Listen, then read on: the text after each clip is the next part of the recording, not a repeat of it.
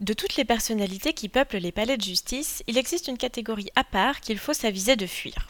Ce sont tous ces justiciables qui, à la première contrariété, mènent le monde au procès. Leurs voisins, leurs locataires, leurs propriétaires et même conjoints et enfants.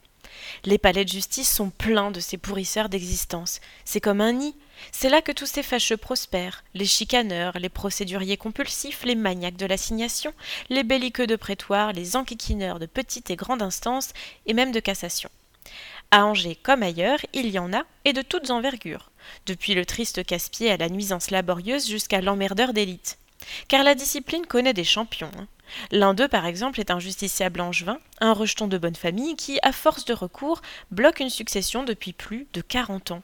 Oui, quarante ans. Comme ça, rien que pour la joie céleste d'exaspérer sa cousinade, du moins celle qui survit. À raison, on pensera que le monde judiciaire ne remercie pas tous ses grands abonnés à leur juste mesure. Pour les avocats, certains sont d'authentiques rentes de situation, une manière de ruissellement.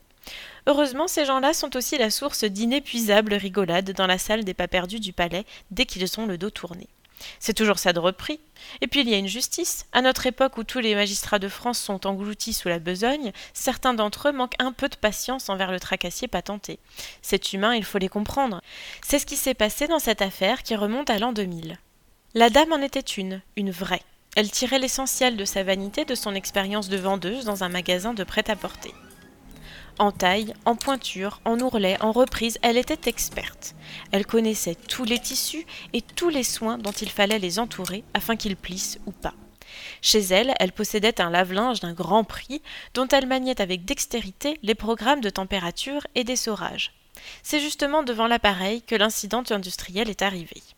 C'était le 18 septembre 2000. La dame revenait d'une boutique du centre d'Angers où elle avait acheté des vêtements pour enfants, notamment un cardigan en polaire rouge. Pour elle-même, elle s'était aussi acheté de petits dessous blancs. Arrivée à son domicile, elle jeta d'un même geste tous ses achats dans la machine et roule tambour. Hélas, quand l'appareil voulut bien s'arrêter de tourner, la femme vit avec effarement que sa lingerie n'était plus blanche, mais rose, quelque chose avait déteint. Elle en conçut une colère invraisemblable envers le marchand de cardigans. Dès le lendemain, la clientèle fit un scandale dans la boutique, s'indignant que le vêtement n'eût pas d'étiquette, soulignant qu'elle avait utilisé une lessive spéciale et experte qui permettait le mélange sans risque du linge blanc et de couleur, et glapissant que le tissu en polaire était manifestement de mauvaise qualité. L'employé du magasin fit preuve d'une attitude des plus conciliantes et offrit à sa cliente de l'indemniser à hauteur de son achat. Mais cela ne calma en rien la fée de la lessive, qui prit un avocat et saisit la justice. Pour la polaire à 158 francs, pour sa lingerie rosée et pour le prix de tout cet immense scandale, elle réclama 1260 francs. Cette grave affaire se plaida donc.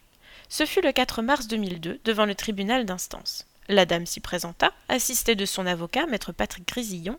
Pour le magasin, c'est maître Guillaume Asfar qui faisait face. Comme il se doit dans une enceinte judiciaire, on débuta l'audience avec le plus grand sérieux. La présidente posa les prétentions de chacun sans même paraître étonnée qu'une pareille histoire échoue jusqu'à son bureau.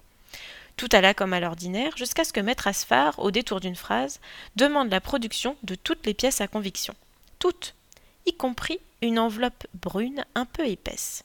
Maître Grésillon sourcilla et fit sa tête des mauvais jours. Ce fut comme s'il sentait la catastrophe arriver. Avec vaillance, il plaida pourtant sur l'absence d'étiquette de la polaire et sur l'affreuse couleur qui avait gâté toute la lessive. Ce fut le moment que choisit Maître Asphar pour contre-attaquer. D'un geste vif, il plongea la main dans l'enveloppe et en sortit le soutien-gorge.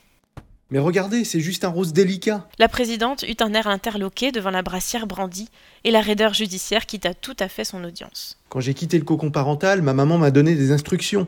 Elle m'a dit mon fils pour la lessive, le clair avec le clair, le foncé avec le foncé. Il paraît que la dame se ratatina sur son banc, un peu comme un pull en laine passé dans le sèche-linge. Sa cause s'écoulait en jus vilain. Maître Grésillon tenta bien de glisser que c'était une lessive spéciale et perfectionnée, d'une formule inconnue des anciennes générations de mamans, mais Maître Asphar le laissa à peine finir sa phrase. On n'est pas là pour parler de la lessive à Gaston Lagaffe. Il faut quand même pas cinq ans d'études en chimie pour laver son linge. L'audience finit dans la bonne humeur générale, il y a juste la dame qui quitta les lieux d'un air pincé. Son désappointement fut pire sans doute lorsqu'elle reçut deux mois plus tard les décisions de la juge.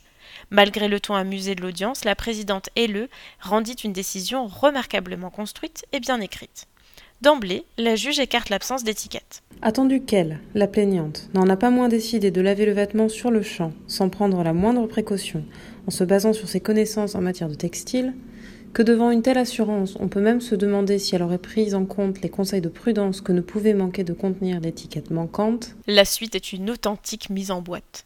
Au surplus, quand bien même un fabricant garantirait la tenue parfaite des couleurs de son produit, une ménagère moyennement avisée, même dépourvue d'un diplôme de chimie, ne mélange pas les couleurs vives avec du linge blanc, surtout s'il s'agit de linge délicat, auquel on tient un peu, notamment quand il est neuf que l'attitude de Madame D, qui se précipite chez elle au sortir des magasins pour s'empresser de mettre tous ses achats du jour dans la machine à laver, relève au mieux de l'absence du plus élémentaire sens commun, au pire d'un particulier sens de la provocation.